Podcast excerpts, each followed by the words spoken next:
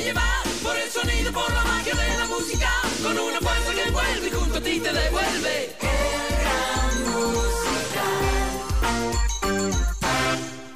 Tema de actualidad en la entrevista de Cristian del Alcázar Ponce. Hoy con Bueno, vamos a hablar del tema de los impuestos esta mañana con todos ustedes, amigos. Nos pueden ver en directo, estamos transmitiendo en nuestra app FM Mundo. Para quienes no la tienen, se la pueden descargar en Google Play y en App Store, también en todas nuestras plataformas digitales y en redes sociales. Nos acompaña Mauricio Pozo, buen amigo de esta casa, exministro de Economía y Finanzas. Mauricio, qué bueno tenerle con nosotros. ¿Cómo está? Bienvenido y gracias por acompañarnos por su tiempo. Muchas gracias, Cristian, a la orden. ¿Qué mismo, ¿Qué mismo va a pasar con el IVA? Ayer eh, el ministro de Finanzas dijo que iba al 15%, en la tarde hubo otro pronunciamiento al parecer del viceministro, ahora hay la noticia de que el presidente definirá eso en su momento en el mes de abril. Y mientras tanto, ¿qué? Es la gran pregunta, Mauricio. Bueno, el número que tenemos que tener en mente todos es que hay más de 4 mil millones de dólares en atrasos y hay un déficit fiscal del año pasado de 5 mil 300 y el estimado con la proforma que enviaron el día de ayer o anteayer es de 4 mil 800 millones. Tan mal nos dejó Lazo y su equipo. Bueno, ahí están los números, no, no son míos, son información de, es información del Ministerio de Finanzas. El país en la lona, ¿no? Y eso significa que temas de esa magnitud no se van a poder resolver en plazo corto y el tema de la seguridad tampoco es un tema de plazo corto. Le ha ido bien, ha avanzado, pero eso no quiere decir que no tengamos que vivir con este problema algún tiempo. Dicho esto, requerimos, creo yo, decisiones que le den sostenibilidad, le den permanencia, le den continuidad.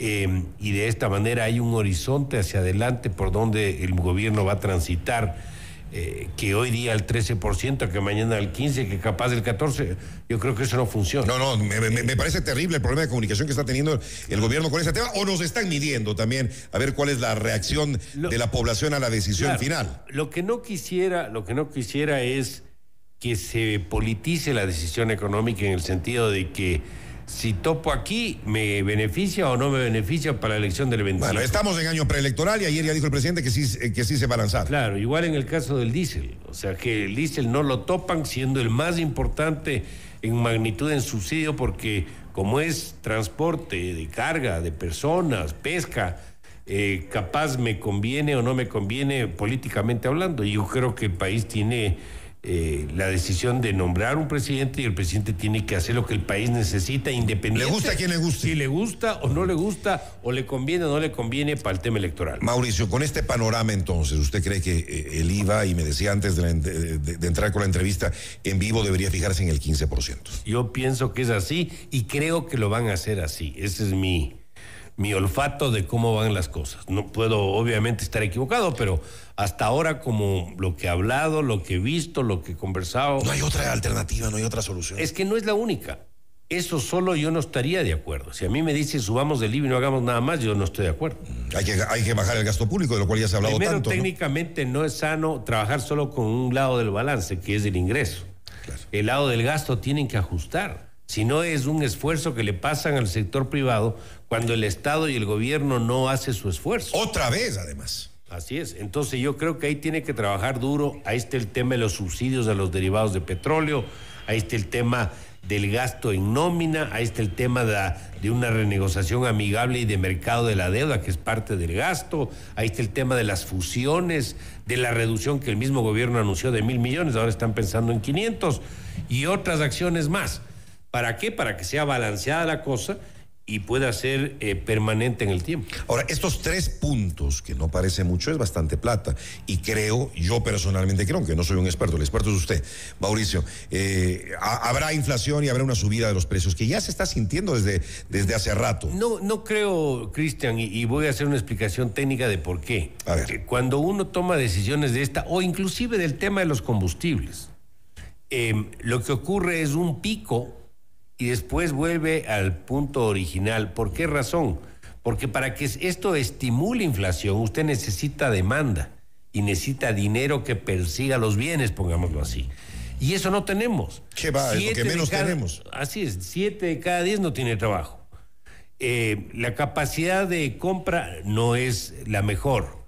El financiamiento bancario de cooperativas está restringido, entonces no existe el combustible, pongámoslo así, que permita un proceso inflacionario. Ya, lo que pero eh, es- ¿y la especulación qué? Ya sabemos que hay los Lo que típicos es que sapos yo- y vivos de siempre, ¿no? lo que pasa van es a que- querer sacar tajada y Lo que es que aprovecharse yo, de esto. yo es- si yo vendo papas y quiero especular y subo las papas 12% al 15%, eh, voy a poder vender si tengo demanda, pues. Pero si no me compran porque se me fue la mano en el precio de las papas, voy a tener que bajar la papa otra vez al precio anterior. Eso es un tema de oferta y demanda y eso ha pasado siempre. Pero al alzar el IVA, ¿cree usted que sí habrá de verdad una, una, No, yo no creo que una, va a haber- una recaudación importantemente mayor? Yo no creo que va a haber ningún tipo de impacto en precios. No va a haber. No. Inclusive en los escenarios de lo que va a ser la inflación para este año no se ve nada de eso. Claro que todavía no se recoge si van o no a tomar la decisión al 15, pero de todas maneras eso no le veo como un problema. Más bien el problema que yo veo es que es un año eh, de muy poco crecimiento, por no decir nada Claro.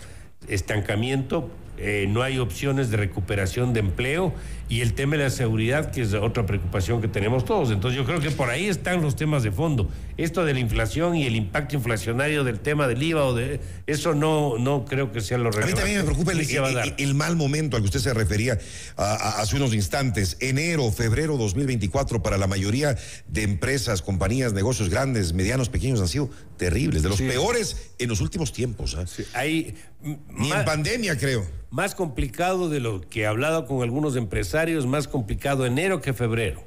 En febrero Pero en febrero también se- eh, nos imaginamos todos que habría una recuperación y no. Lo que pasa nada, es que- nada. Lo que, lo que ocurre es que eh, bajó 500 puntos del riesgo país y eso en algo ayuda.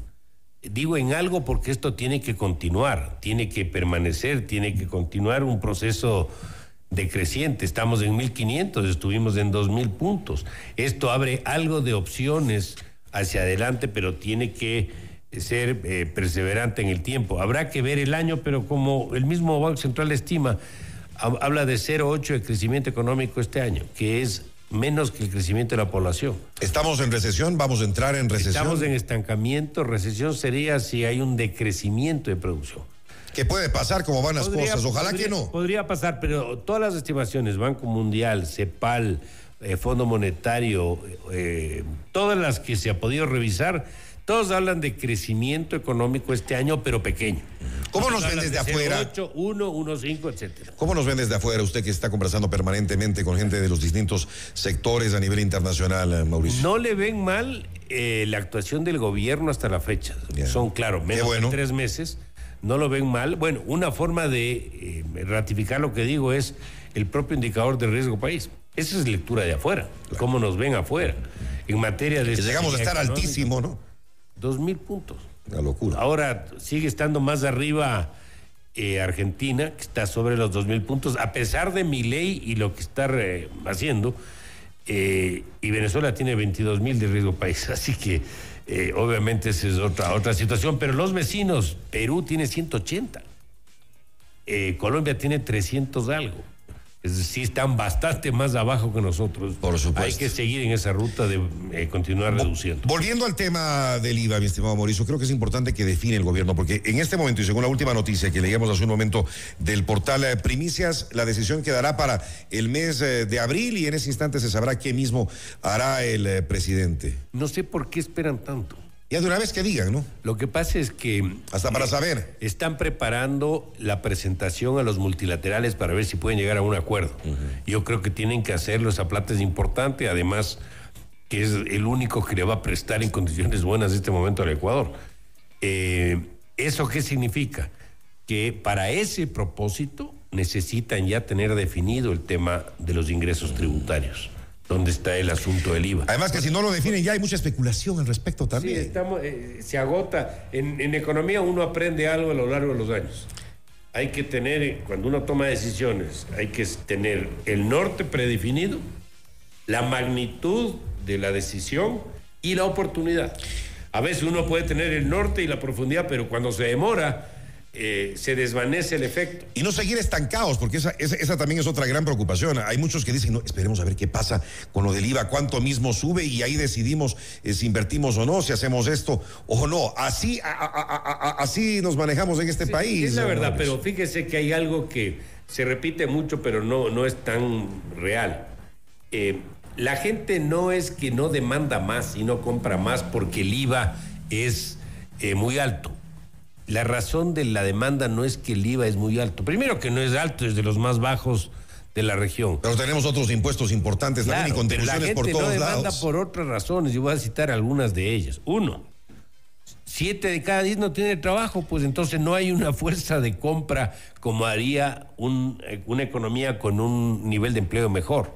Primero. Segundo, tenemos problemas de eh, financiamiento. Si la banca restringe el financiamiento porque no tiene un ritmo de depósitos como tuvo en el pasado, obviamente hay menos combustible para poder comprar bienes y servicios. ¿Y han bajado los depósitos de la banca? Han bajado, a ver, ha bajado el ritmo de crecimiento de los depósitos. Antes crecían al 12, al 15, ahora crecen al 7, al 8. Me queda claro. Es decir, crece. Y claro, si no crecen al ritmo anterior, es imposible que sigan prestando al ritmo anterior. Entonces cierran, se ponen más exigentes, etcétera. Entonces, eso es otro elemento. El tercer elemento que tiene que ver con esto es que la reactivación para que haya un proceso de demanda tiene que venir también por los costos de producción. En el Ecuador, aranceles altos duplican el de los ve- vecinos en materias primas, en bienes de consumo, en bienes de capital, y eso lo que hace es encarecer el proceso. Dos, una ley laboral absolutamente caduca y obsoleta que no se adecúa a las necesidades actuales. Es el otro elemento. Por lo tanto, no eh, creo que es correcto que se argumente que porque el IVA va a subir al 13 o al 15 va a bajar la va a bajar el consumo, la demanda, porque las razones para eso son otras. También puede ser No justificaciones. más también, también a veces son justificaciones, ¿no? O pretextos. Yo creo que está probado en la práctica esto, no es un tema y aquí me, me estoy inventando este momento. Esto ya ha ocurrido en el pasado y se ve con absoluta claridad el problema no va por ahí, el problema va por los otros factores que acabo de decir. Y ojalá que ya se vaya reactivando todo también, porque mientras sigamos en estado de excepción, con este, entre comillas, conflicto armado interno, con toques de queda y, y- y demás, pues... Eso complica, sin duda. Claro, total, to- totalmente, y muchos negocios están eh, a punto de quebrar y cerrar sus puertas, lo que es realmente preocupante, y más desempleo. Mauricio, vamos con el tema de los otros impuestos, que inconstitucionalmente, eh, pues propuso la, la, la Asamblea sin que le corresponda, pero parecería que también pueden ingresar, eh, ponerse eh, ya en vigencia esos impuestos como las contribuciones a las empresas, las contribuciones especiales, como llaman, a, las, a la banca y a la, y a la cooperativa. Esto ya sería un paquetazo, no solamente con el IVA, sino con todos estos estas otras impuestos, aunque les llamen contribuciones. Claro, si yo estaría en el, en el puesto de decidir este tema, eh, yo no me iría por esa vía, por varias razones. Primero que es inconstitucional. Primero que hay un tema ahí de, de duda legal si esto puede calzar o no. Así es. Segundo, que eso eh, es una legislación a dedo que no me parece. Y si esto es creyendo que le van a golpear a los banqueros, por ahí no va el tema. Lo que va a pasar con los bancos es que al, re- al tener que contribuir con cargo a patrimonio eso, van a cerrar más el financiamiento y el que termina absorbiendo el golpe es el ciudadano que quiere acceder a un Menos, menos créditos. Claro, entonces no es que el banquero va a sufrir mucho o el dueño del banco. El que va a sufrir es el que quiere un crédito para poder usar capital de trabajo o para lo que requiera. O créditos a más altos intereses Claro, también. entonces por ahí no va el tema. Segundo, eh, la- la- ¿de cuándo acá la Asamblea tiene iniciativa económica? La Asamblea está para legislar y para La fiscalizar. potestad es del presidente únicamente al, al parece proponer estos que proyectos validar urgentes. eso no, no va, a pesar de que le dé plata al Estado, me parece que por ahí no deberían decidir. Y la contribución a las empresas también es preocupante, además de años anteriores que ya pasó, ¿no? Ya pasó. Sí, eso, a- además, eh, recuerde algo, yo eh, siempre he insistido en que si tenemos un problema permanente en el Ecuador, económico y de seguridad, hay que darle una solución permanente a estos problemas. Y estas son acciones temporales que todos los años van a querer pedir eh, un fee a las compañías de telefonía celular para que puedan seguir operando. Eso, eso no pueden. Que falta de, de- de seguridad jurídica en este país. ¿no? tributaria todos los años ya me es impresentable, pues. Totalmente. El tema de estas contribuciones a dedo me parece también que no se pueden hacer todos los años. Entonces, yo creo que por ahí no va el tema.